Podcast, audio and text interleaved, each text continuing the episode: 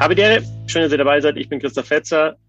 Normalerweise sage ich, Brüssel Hockey geht immer, ist jetzt in dem Fall aber total unpassend, weil am Mittwochabend die Eishockey-Weltmeisterschaft der Frauen abgesagt worden ist. Ich habe es am Abend erfahren. Ich glaube, die Spielerinnen haben es schon am Nachmittag erfahren. Ich frage nach bei der Kapitänin der deutschen Nationalmannschaft, Julia Zorn. Hallo, grüß dich. Hey Christoph, servus.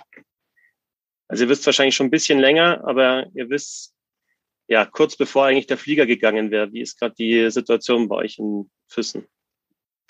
Äh, zugegebenermaßen wissen wir es gar nicht so recht viel länger. Also am späten Nachmittag deutscher Zeit war noch mal ein Meeting mit der IHF. Da wurde das den, den Teammanagern verkündet und kurze Zeit später, also wir haben es ungefähr um halb sechs erfahren, nachdem wir eigentlich schon ähm, die komplette Kabine geräumt haben. Alles war schon zusammengepackt. Die Einkleidung war verteilt und wir waren startklar.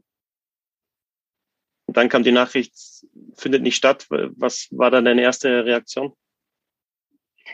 Ähm, ich glaube, die erste Reaktion von der Mannschaft war, ich glaube, wir haben ungefähr zehnmal die Frage gestellt, ob es ein Witz ist oder ob das jetzt wirklich ernst gemeint war. Aber es hat sich dann relativ schnell herauskristallisiert, dass es leider schon ernst gemeint war. Und ja, es ist schon krass, wenn in so einem Raum, in dem halt viele Menschen, die ähm, sonst nicht auf den Mund gefallen sind, sitzen und es einfach mal totenstill ist, weil eigentlich keiner die richtigen Worte finden kann oder auch gar nicht weiß, was man sagen soll.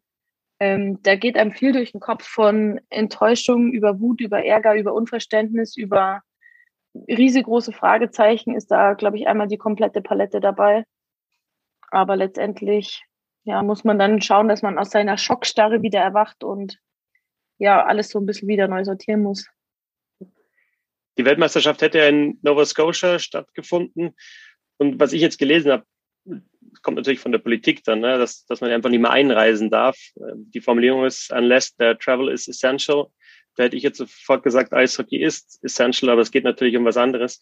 Ähm, ja, akzeptierst du das so, dass es die Vorgabe der Politik gibt und es da keine, keine Lösung gibt, dieses Turnier zu spielen? Oder sagst du, man, man hätte vielleicht schon eine Lösung finden können? Weil letztendlich bleibt uns nichts anderes übrig, als diese Entscheidung zu akzeptieren und auch zu respektieren. Ich denke, da wird es ähm, genügend Ärzte oder Virologen oder Gremien geben, die so eine Entscheidung fällen. Und wenn der Staat es eben sagt, dann ist es so. Und wie gesagt, dann respektieren und akzeptieren wir diese Entscheidung auch. Nichtsdestotrotz, aus meiner persönlichen Sicht, ist es natürlich sehr, sehr schade, nachdem es jetzt schon das zweite Jahr hintereinander im Endeffekt so ist und halt dieses Mal echt richtig, richtig kurzfristig ist, ähm, ja, ist es halt natürlich aber auch schwer, jetzt kurzfristig da eine Lösung dafür zu finden. Es ist nur irgendwie schade zu wissen, dass es nicht irgendwie einen Backup-Plan gab und da an dem Hygienekonzept auch mit der Bubble wurde, glaube ich, lang genug gearbeitet. Wir haben da echt viel investiert, jeder einzelne Verband, jede, jedes einzelne Land, jede Spielerin, jeder Staff. Ähm, dass das halt dann irgendwie schade ist, dass das, was man sich da aufgebaut hat mit der Bubble, mit so, ja, einfach verpufft im Endeffekt und dann doch nichts mehr wert ist. Kannst du nochmal sagen, wie, wie die letzten Wochen jetzt für euch ausgesehen haben? Denn ihr hattet ja verschiedene Phasen der Vorbereitung. Wart ja jetzt auch in der Bubble schon drin in Füssen. Das ist so ein bisschen, kann man es vergleichen, wie es die U20-Mannschaft gemacht hat im Dezember. Ne? Erstmal natürlich die, die, die Bubble in, in Deutschland und dann dort auch die Bubble. Ja, wie, wie sind die letzten Wochen bei euch gelaufen? Genau, es war grundsätzlich so ähnlich wie bei der U20-WM. Bei uns war es jetzt nochmal ein bisschen anders, weil unsere WM eben ähm, nach Ende der Saison stattgefunden hat, auch nochmal nach hinten ja schon extra verschoben worden ist. Das sprich, es galt jetzt noch eine lange Zeit ohne Spiele im Wettkampf und geregeltes Vereinstraining zu überbrücken. Das heißt, bei uns gab es jetzt drei WM-Vorbereitungsphasen, die jeweils ungefähr eine Woche gingen. Dazwischen war man so im Schnitt fünf Tage zu Hause, wo man natürlich die Kontakte auch sehr, sehr reduziert halten musste. Also ähm, wir hatten da auch ziemliche Vorgaben. Also man hat sich eigentlich mehr oder weniger mit niemandem getroffen, außer anderen Leuten aus diesem Kreis zum Training. Ähm, es wurde sehr viel getestet und ähm, ja, sind jetzt eben seit letzter Woche Freitag, also jetzt bereits den fünften oder sechsten Tag wieder in Füssen in der finalen Bubble. Ähm, ja, es wurden auch hier wieder die nötigen Tests absolviert, die von der IHF verlangt worden sind. Auch im Vorfeld wurde nur mit negativem Testergebnis angereist und ja, also ich glaube, man hat da viel investiert investiert und gerade die letzten Wochen nochmal extrem viel verzichtet. Ich meine, ich bin mir bewusst, dass ganz viele Menschen seit über einem Jahr auf sehr viel verzichten, aber die gerade die letzten vier Wochen war das bei uns nochmal sehr, sehr, sehr, sehr streng. wir hatten Leute hier dabei, die quasi mit ihrem eigenen Ehepartner nicht im selben Raum geschlafen haben, um das nochmal zu reduzieren. Ich glaube, da wurden schon viele Opfer gebracht. Und kein positiver Test bei euch in dieser Phase oder in diesen Phasen? Nee. Jetzt also wir hatten einen Verdachtsfall, aber ansonsten keine Probleme. Es hat sich Franz Reindl geäußert, hat natürlich erstmal die Absage als Katastrophe bezeichnet, die, die euch hart trifft, die Athletinnen hart trifft. Das merkt man auch bei dir natürlich. Und er hat gesagt, wir und die IHF prüfen unverzüglich Alternativen für jetzt oder im Sommer. Glaubst du daran, dass man jetzt nochmal schnell was auf die Beine stellen kann? Oder glaubst du, dass im Sommer was passieren könnte und wie sinnvoll wäre das im Sommer? Also die eine Hälfte in mir hofft natürlich irgendwie auf der einen Seite, dass jetzt noch kurzfristig irgendwas passieren könnte. Einfach weil wir jetzt optimal vorbereitet gewesen wären, optimal vorbereitet sind und jetzt einfach bereit dafür sind, diese WM zu spielen, auf die wir, ja, in die man einfach so viel Zeit rein investiert hat und ja, wie ich schon angesprochen habe, auch Verzicht und harte Mühe und alles Mögliche. Die andere Hälfte in mir ist natürlich realistisch gesehen und weiß, dass es jetzt nicht möglich ist, neun fremde Nationen mal eben in ein anderes Land einzufliegen, sei es aufgrund von verschiedenen Quarantänebestimmungen, Flugkosten oder generell Kosten, die getragen werden müssen, auf ja jetzt mal eben so einen Flug herzubekommen. Und Fakt ist, ähm, die meisten Verbände, bin ich mir ziemlich sicher, werden ihre Bubble morgen auflösen.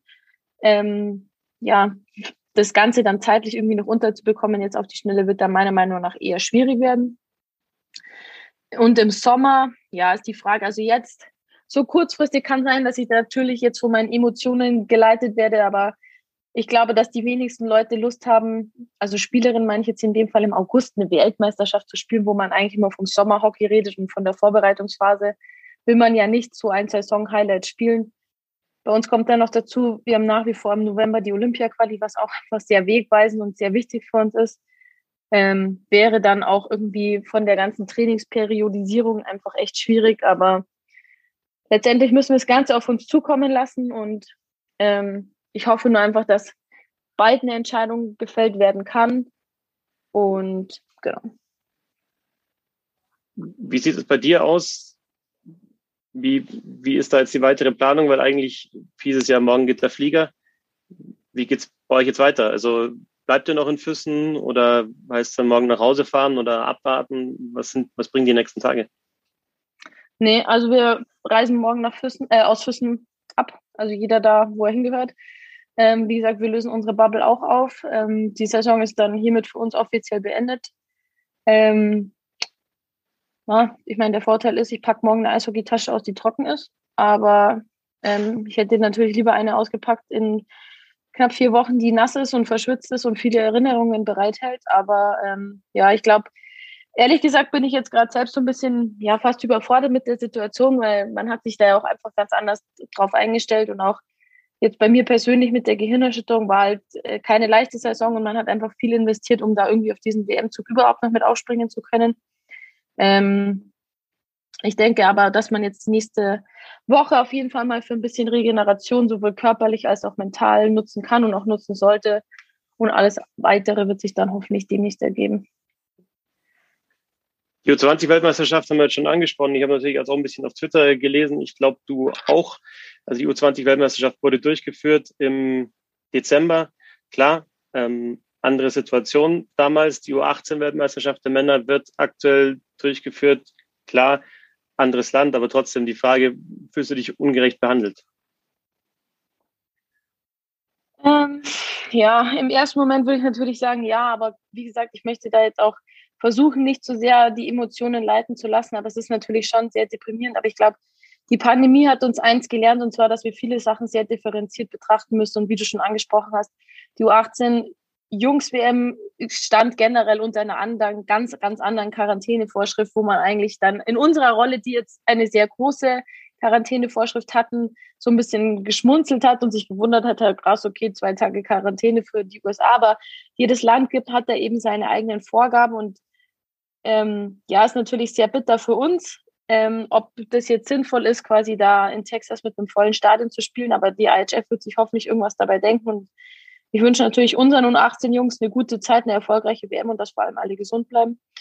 Ähm, aber zu diesem Männer-Frauen-Thema, natürlich liest sich das jetzt gerade heute extrem bitter und extrem hart, aber ich meine, noch ist die Männer-AWM auch nicht gespielt. Aber ähm, ich wünsche denen natürlich, dass die stattfinden kann. Aber für den Moment liest sich natürlich blöd, aber ich denke, man darf es jetzt vielleicht morgen nochmal in den Dach drüber schlafen und dann nochmal anders bewerten. Julia, dann wünsche ich dir trotzdem ja noch, noch eine gute Nacht jetzt in Füssen, auch wenn es die letzte ist. Und du hast ja gesagt, das Jahr bringt noch was.